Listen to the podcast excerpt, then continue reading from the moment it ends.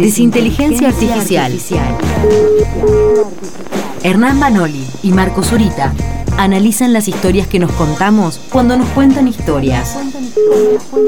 Libros, series, películas y algunas cosas más. Libros, series, películas y algunas cosas más. Desinteligencia Artificial es un contenido especial de Crisis en el Aire que se emite en vivo en Nacional Rock todos los sábados de 8 a 10 de la mañana. Desinteligencia Artificial. En este episodio, Todo en todas partes al mismo tiempo, la película con más nominaciones al Oscar.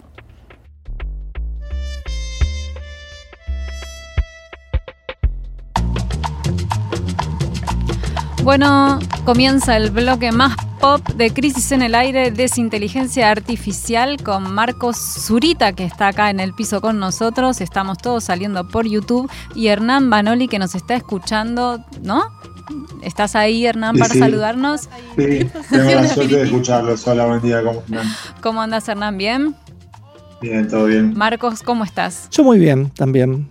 Así Bueno. que bueno, acá estoy viendo la cámara para la gente, para la gente que está en YouTube, pero eh, un primer disclaimer, acá siempre está... Ya empezó la queja. Ya, ya no, no, queja no, queja no, sino simplemente poner las coordenadas. No vamos a subordinar la radio a YouTube. Las Así cosas que claras, las cosas claras. el que está viendo por YouTube es un voyeur en este Ah, de momento y maquillaje. nunca el voyeur eh, interviene sobre la escena. Ok. Es todo lo que voy a decir. Ok, perfecto, me gustó, me gustó, me gustó. Eh, nos trajeron, creo, ahora nos van a contar, eh, una película, eh, porque mañana recordemos que es la entrega de los Oscar, ahora nos cuentan cuál es esa película, lo dicen ustedes, y les tenemos algo para decir después. Muy bien, está bien, perfecto. No sé, Hernán, ¿querés arrancar vos o querés que yo la presente? Como vos quieras. No, bueno, eh, la verdad que nosotros con Marcos estamos haciendo una vigilia para que Argentina 1985 gane eh, mañana.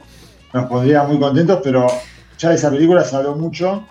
Así que vamos a hablar de otra que tiene muchísimas nominaciones. Si uno lee eh, toda la, la, lista de nominaciones en todas las diferentes categorías que tienen los premios Oscar, hay una que se destaca que se llama todo en todas partes al mismo tiempo. Decime si lo dije bien porque es muy confuso el título. Sí, sí, sí, está bien. Es Everything Everywhere All at Once en inglés y en español tiene dos títulos. Uno es ese y otro es una versión española que es lo mismo pero en otra, pero diferente. De vuelta, ¿cómo sería todo? Todo en todas partes al mismo tiempo. Eso, Dios. impactante, ¿no? Dios. ¿Eh?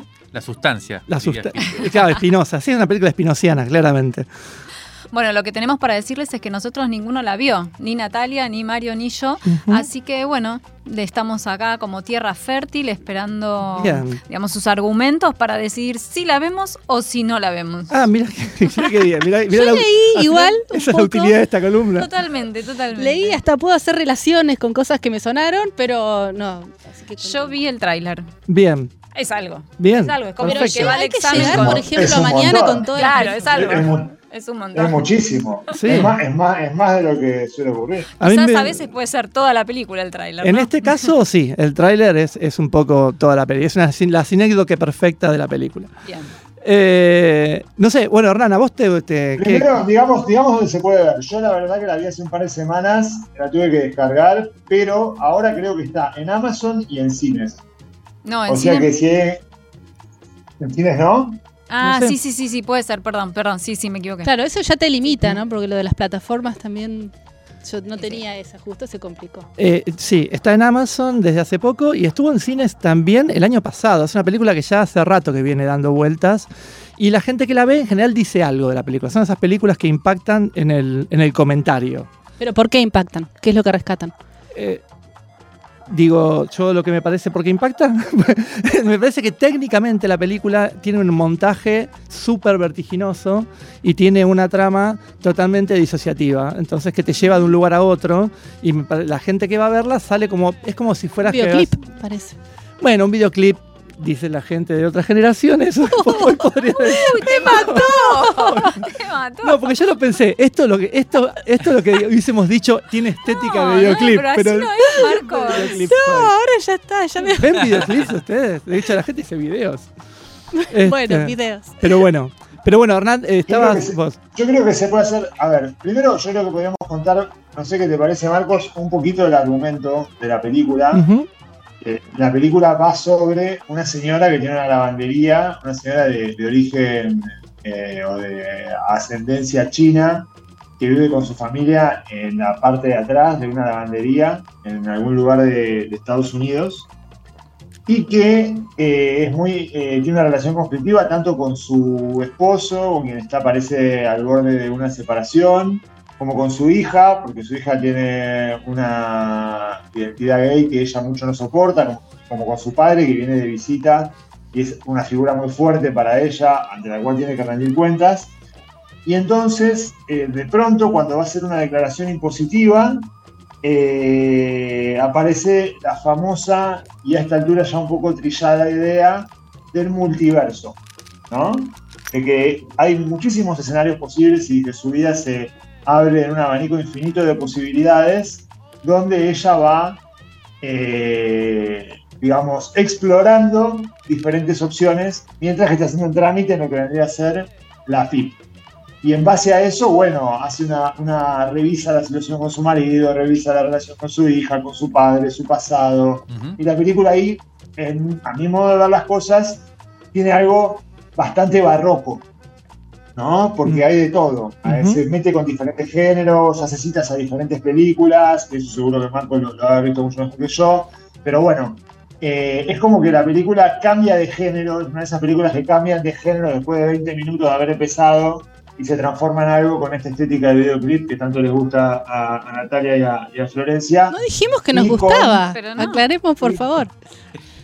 y con eh, bueno y con mucho mucho trabajo técnico con la edición.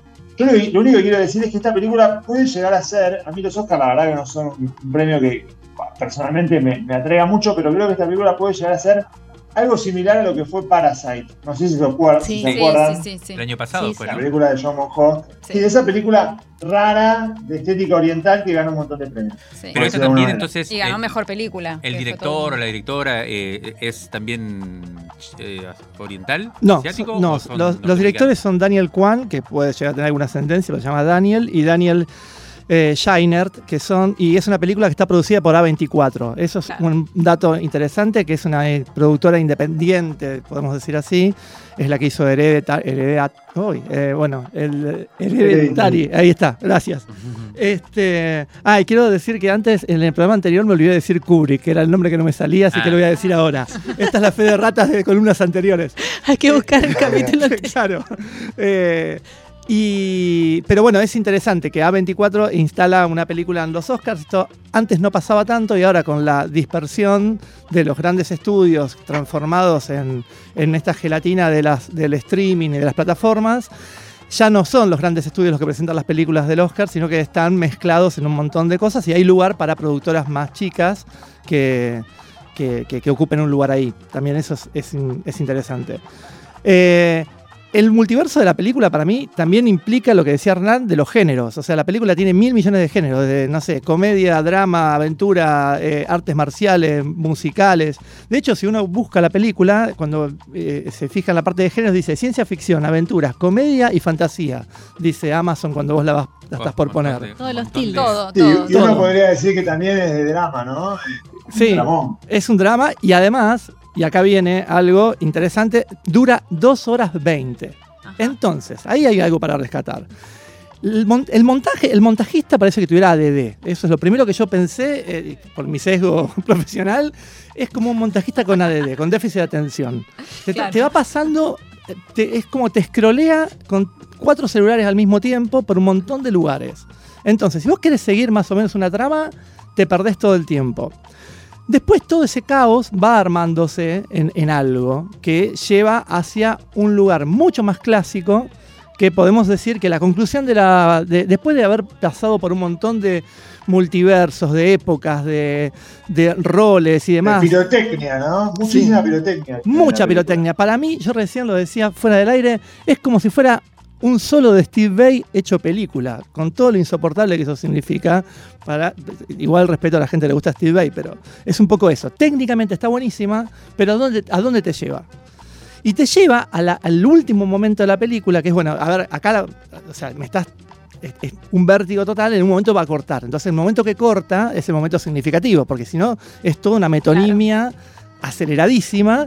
Y el momento donde corta termina en una gran fábula moral, en donde podríamos decir que la familia es lo primero, rememorando un éxito televisivo, y, y donde eh, los bue- se perdonan cosas, o sea, el perdón y los perdones son de cosas que estaban bien eh, y estaban mal, y se per- y entonces la- todos se aceptan todas las diferencias, y ahí es re hollywoodense. Claro, Entonces- Claro. sí, ¿no? Ese es el, el clásico, sí o sí, todo termina en la familia. Bien. Con Claro. la familia no. Entonces hay un Es como una vértigo. película de, de- de reconciliación familiar con una digresión de dos horas. Sí, Claro. totalmente, totalmente. Y en esas dos horas pasan mil millones de cosas porque como la tecnología te permite ahora hacer una microedición en donde yo en un minuto te puedo poner mil imágenes, se ve que dijeron, che, vamos a hacerlo porque la tecnología lo permite. Pero ese vértigo se contrapone a la lentitud y pesadez moral de la película al final. Entonces hay algo ahí que... Yo voy a rescatar una cosita nada más. Al principio, la un diálogo de la película, del principio para que los que no la vieron se, se- vean eh, cómo va la cosa. La película empieza con un, como una especie de tocador donde hay un, un espejo redondo, eh, estos que se usan para uno mirarse, o los varones se miran los granos, no quiero entrar en discusiones de género, por favor, pero donde uno se puede mirar los granos o se puede depilar un pelo, vamos a ponerlo así, sea cual sea el género que uno se mire en ese espejo. En donde en ese espejo aparece de golpe la imagen de la familia, madre, padre e hija adolescente, como haciendo un karaoke, que se ríen y demás. La cámara, después esa imagen se va, vuelve a ser espejo, la cámara se mete en ese espejo y ahí se abre la película. O sea, el primer guiño es que se mete, la película está dentro de un espejo. Es como Alicia. Alicia. Muy bien, gracias, gracias. Entonces, y ahí arranca toda la- la gra- esta gran fábula. Eh, y ahí están to- la madre es claramente la que lleva los pantalones en la casa y el padre es un tipo súper pasivo y súper impotentizado, que después hay un guiño porque el padre que parece tan impotentizado de golpe se potentiza, pero después no. Después toda la película es una lucha entre la madre y la hija, todo el tiempo las dos se quieren matar y como es una época sin lugar para la metáfora, se quieren matar en serio. Este, y, pero hay un diálogo en donde está, la, ahí aparece la chica, la adolescente, con su novia, ¿no? Que dándose un beso y la chica que le tapa los tatuajes, le, desarremanga la camisa a la novia para que no muestre los tatuajes. Entonces ahí vemos que hay un contexto más este, clásico, ¿no? En, en esa familia. ¿Nunca se ven los tatuajes? No, no sé, eso es como un detalle de como no mostremos cosas raras, digamos, a la familia. Es como te voy a presentar a mi novia, es como que va a presentar. Estar tatuada sería como la transgresión. Eh, sí, claro, por eso digo, es una transición media rara hoy en día. Pero el, el diálogo es, la madre le dice a la hija, tu mamá acepta que salgas con una chica y encima además es blanca. Y entonces, ¿qué le dice la chica? Es blanca mexicana. Es todo este subrayado de subrayado de subrayado, como, como apunte de primer año de la facultad, que está todo el tiempo sucediendo en la película. Que como es tan vertiginosa, no te da tiempo ni siquiera a decir, uy, cualquiera lo que acaba de decir, porque ya estás pensando en el cualquiera que sigue. Claro. Pero es todo así la, la peli. Eh, hay millones de cosas más Uno, para. uno- uno podría decir que así como cuando Parasite gana el Oscar, para mí era como una especie de emergente de todo un cine surcoreano, eh, en realidad, digamos, asiático, pero especialmente surcoreano y japonés, como que hicieron un producto más McDonald's eh, para Hollywood y merecidamente ganaron, porque en general yo creo que las películas digamos, eh, asiáticas eran mejores que la de la industria hollywoodense. En este caso es como que agarran todas las cosas del super mainstream tanque de las películas hollywoodenses, que son las películas estas con multiversos de extraterrestres, y hacen el movimiento opuesto, la quieren transformar en una película indie y sentimental eh, oriental. Y la verdad que a mí personalmente me gustó más la experiencia de Parasite que, la, de, que la de esta película. Creo que tal vez si hubiera tenido eh, 40 minutos menos o una hora menos, capaz que hubiera sido un poco más interesante. No sé qué pensás vos, Marco. Eh, sí, sí, sí, sí. A mí me, parece- me hubiese parecido interesante que quisiera contar una historia y, y no que, y no que se quede en la técnica. Eh, pero bueno, es una película que le fue muy bien, recaudó un montón de plata, pero además está eh, es la película más nominada a los Oscars, a todas las categorías grandes, eh, no solamente las técnicas. Antes estas películas solamente estaban nominadas a las cuestiones, a las cuestiones técnicas. Claro. Ahora está mejor actor, mejor act- actriz de reparto. Guión también. todo, sí, guion también.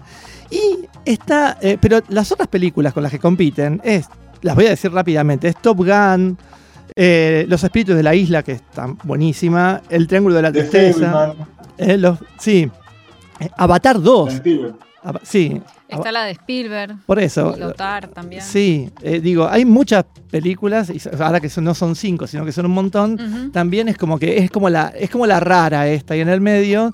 Hay que ver si gana o no gana.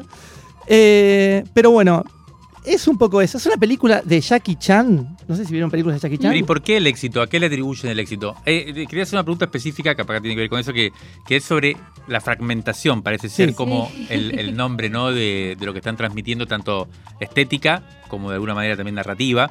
Y, y es un poco el tema del programa. O sea, hoy hemos total. estado hablando todo el tiempo de la fragmentación, la fragmentación del sistema político, la fragmentación de, de las lógicas territoriales, digamos, comunitarias. Eh, algo de eso debe estar reflejando la película de alguna forma. Sí, y la fragmentación de la atención, donde uno tampoco tiene, entonces el tiempo también está fragmentado, la percepción del tiempo está fragmentada, la película quiere in- in- interpretar eso. La pregunta es si hay que resistir esa, esa, si- esa fragmentación, si es un es algo a, a lo que tenemos que más bien temerle o, Claro, hacer la resistencia o o dejar que ocurra. Porque si no nos va a o llevar no sé, puestos, o tener sí. otra relación. No, es que no. Ni acomodarse ni temerle. Para O sea, mí, claro, para mí hay que, hay que pensarlo y hay que ver qué se hace con eso, siempre, nunca hay que tener miedo a lo, a lo que ocurre, porque ocurre, o sea, no hay, no- está, está ahí.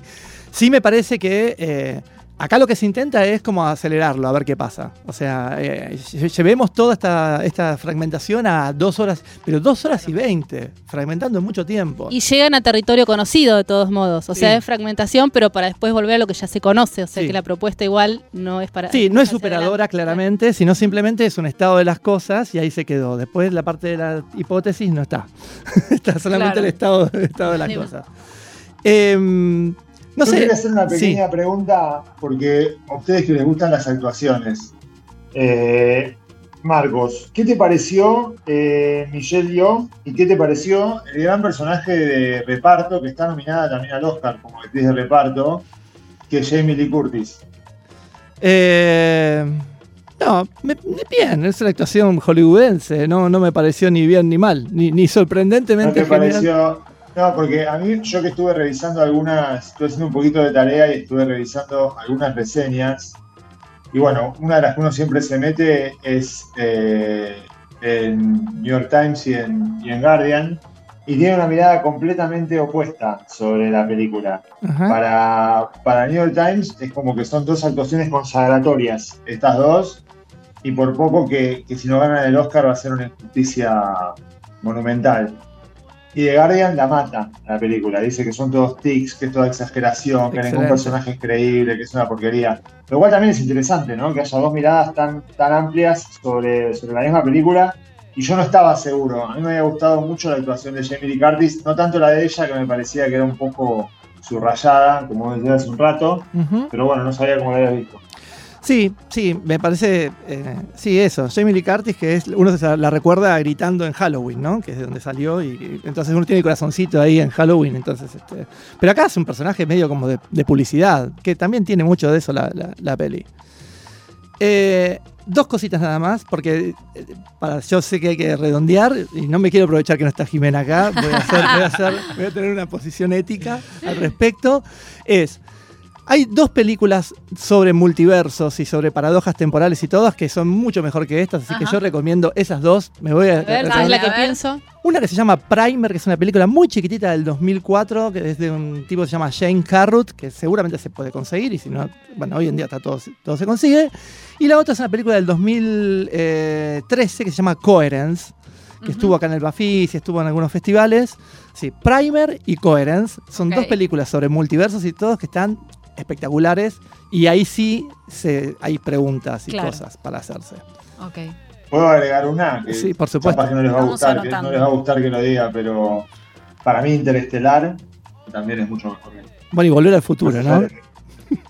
Bueno, no, digo, No, claro, no por obvia, escuchá, Pero- Hollywood. Interestelar, no, Interestelar tenía en común con esta toda la cuestión de la fábula familiar metida con teoría de las cuerdas, ¿no? Bien, Eh, hace bastante tiempo y me parece que, que era más interesante. bien. Bueno, me parece que nos quedamos con bastante para ver, sobre todo cuatro películas y no la que está nominada para el Oscar. ¿Mañana van a ver la entrega? ¿Eh? ¿Ven la entrega mañana y, y estamos- tenemos al que tele? seguir con la vigilia esta de 1985. Ah, claro, Salir claro. a festejar al Claro. obelisco, ¿no? Vamos a salir a Sí, festejar al vamos obelisco. a festejar al obelisco. Ya sacamos- salimos campeones mundial, ahora van a ganar el Oscar. Claro, sí, sí, sí, Es seguramente. verdad, es verdad. ¿Tu vaticinio cuál es? ¿Ganamos? Eh, ¿En 1985? ¿O gana Para- la película? Y yo no quiero quedar mal, pero este, para mí gana la alemana, perdón, Pero discúlpenme, perfecto. pero eh, en realidad es ver qué sensibilidad toca más, la guerra o la democracia. ¿Qué, Ok. qué- qué- qué Ok. vota la gente en Hollywood, guerra o democracia? ¿Y vos, Hernán? El tema es que la alemana, yo la verdad que no sé, a mí realmente, más allá de que 1985 no fue una película que me haya fascinado, yo quiero que gane el Oscar, me gustaría que, que Ok. lo gane, eh, por una cuestión de que sea argentina y que quiero que, que ganemos un Oscar, Eh, pero la alemana tiene muchas nominaciones en otros rubros, que me hace pensar que tal vez compensan un poquito Ok. entre guerra y democracia. Claro. No, no lo sé. Ok. Vamos a ver si gana la guerra o gana la Bueno, democracia. bueno, bueno, nos quedamos con esta intriga hasta la semana que viene. Les agradecemos un montón. Gracias Hernán, gracias Marcos. Nos vemos el sábado que viene. Si te gustó este podcast, podés apoyarnos compartiéndolo, recomendándolo y también entrando a revistacrisis.com.ar para sumarte a nuestra comunidad de suscriptores. Chao, hasta la semana que viene.